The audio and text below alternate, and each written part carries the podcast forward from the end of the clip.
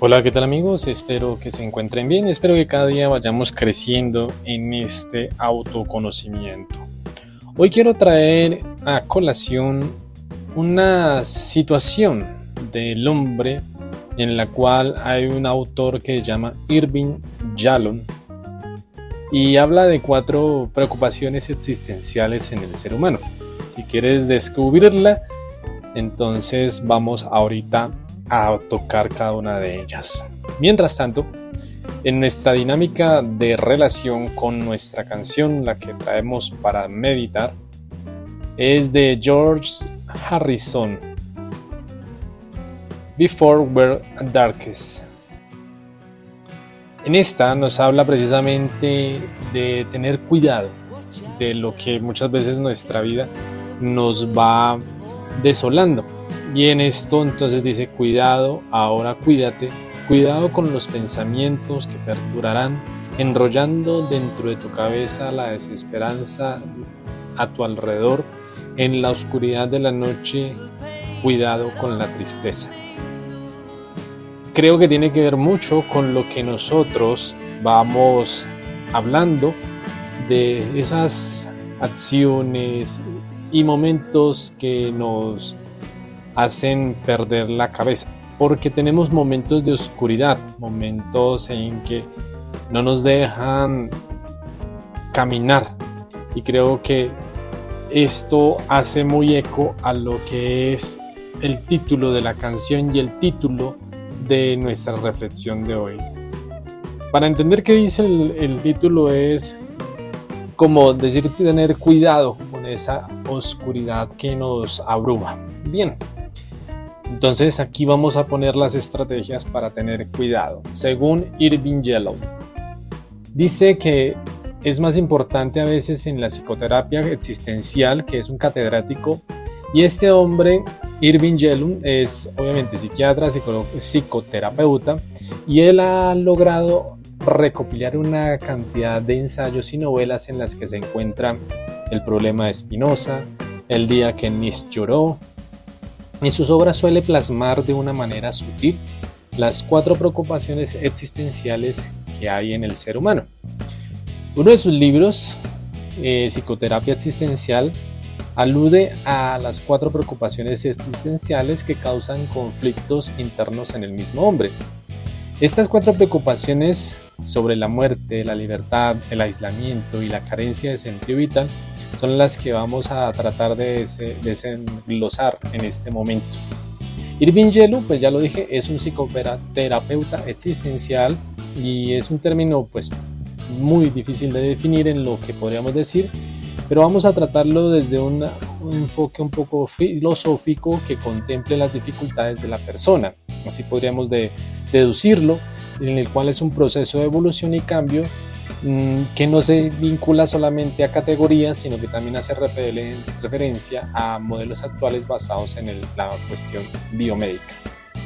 Bien, hay personas que se confrontan con ciertos aspectos referentes a la existencia y hoy en día tenemos muchas. En estas cuatro preocupaciones existenciales son experiencias que suelen generar angustia en la persona, una sensación muy particular y que se ha convertido en motivación de crecimiento personal, pero en aquellos que las llegan a sentir. Y estas cuatro, según Irving Yalom, empiezan con el enfrentamiento del individuo en su propia existencia, genera malestar y sufrimiento.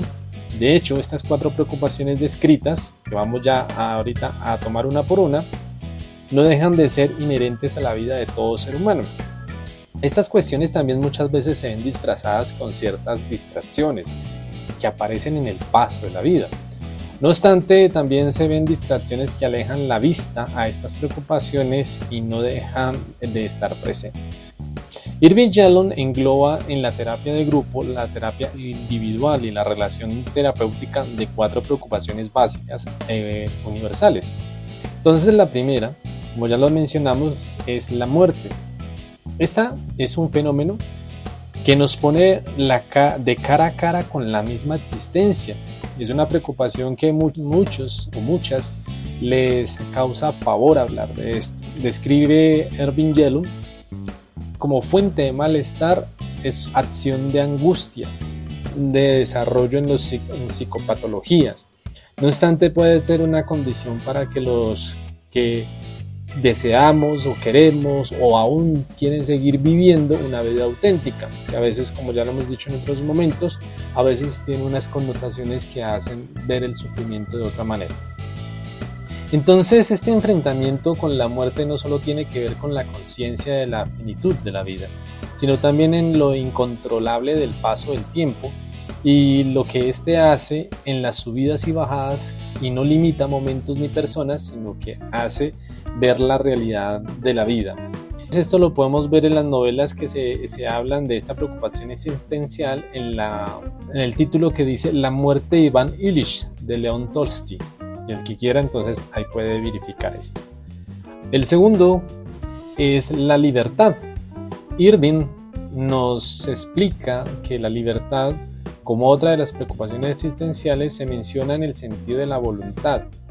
Entonces, la libertad en la toma de decisiones, en la gestión de la responsabilidad y en el mero aislamiento existencial. Entonces, la mayoría de decisiones en el plano inmediato, aún contando con la opinión de personas, vamos terminando nosotros de hacer lo que otros nos piden, digámoslo así. Es decir, el bien de la libertad tiene su cara. El desafío es hacernos a cargo de nuestra propia existencia, pero en ocasiones es como una cruz, coloquialmente podemos decir. En algunos casos, el momento de nuestra vida se nos paraliza y no tomamos ninguna acción, nada en concreto, ahí llega la metáfora de Aristóteles de que un perro hambriento es incapaz de elegir entre dos porciones de comida igualmente atractivas. El problema de la libertad a veces puede verse eh, determinada por las situaciones. Hoy día vamos a hablar de una libertad determinada por las redes sociales, como para que sea un poquito más claro en este sentido, el aislamiento como tercer punto. Ante el conocimiento de que la vida no es infinita, que de algún momento se acaba y que se escapan connotaciones positivas y negativas en la libertad, Irving hace llegar a este tercer punto que caracteriza por aislamiento, que es un concepto que se conoce en términos generales como la ausencia de relaciones interpersonales. No obstante, se distinguen tres tipos de aislamiento. El aislamiento interpersonal, bien conocido, el intrapersonal y el existencial.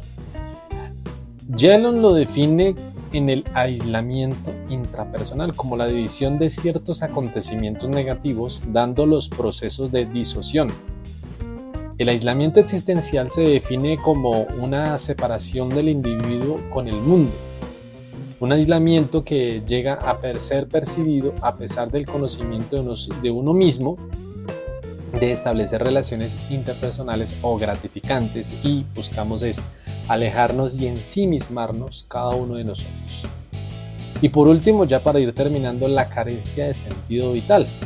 En este da como significado de la vida es en las áreas importantes de la vida personal. Por tanto, esta última preocupación existencial la describe Irving Yellon como los significados que dan origen a los valores, los cuales actúan sinérgicamente para llevar a la vida plena con sentido. Pero también entonces tenemos los valores además que alivian las anteriores preocupaciones existenciales que ya han sido mencionadas. Es el momento en que uno tiene para el qué de la vida, dando sentido y significado al resto de preocupaciones. Pero de esta forma, se proporciona en el individuo un esquema de acción personal en un sentido también de creencias. Entonces, Irving representa estos cuatro principales referentes sobre la psicoterapia existencial, la cual constituye, que tenemos de los referentes de, la psicología, que es Víctor Frank y Rodney a que a pesar de haberse hecho referencia en las cuatro preocupaciones existenciales, han logrado desarrollar muy brevemente en sus obras que atesora una riqueza que debemos nosotros reconciliarnos con nosotros mismos y entender cuán es importante nuestra vida y cómo nosotros podemos entrar en esa sintonía de amor de relación, de encuentro, como lo podemos ver si ustedes quieren leer esa obra de Víctor Frank sobre la búsqueda del sentido.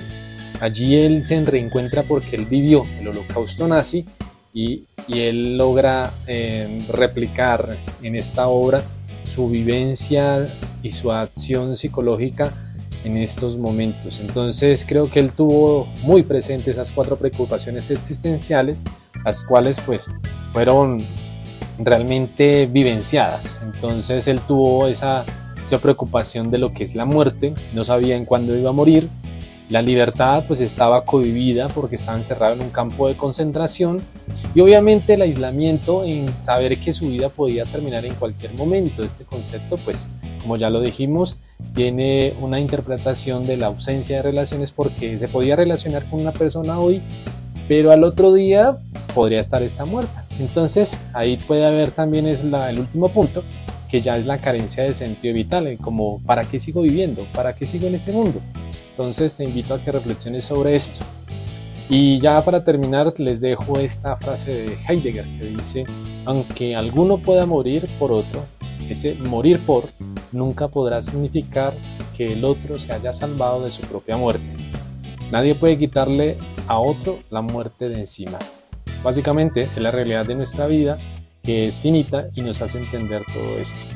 Bien, los invito entonces para que sigan reflexionando y no para que entren en crisis existencial, sino para que busquemos cómo salir adelante y lograr demostrar al mundo que podemos dar testimonio, que podamos amar, que podemos ser tolerantes, que podemos realmente ser personas que buscamos el cambio, primero para nosotros y obviamente aportando hacia los demás. Cuídense y nos vemos para la próxima.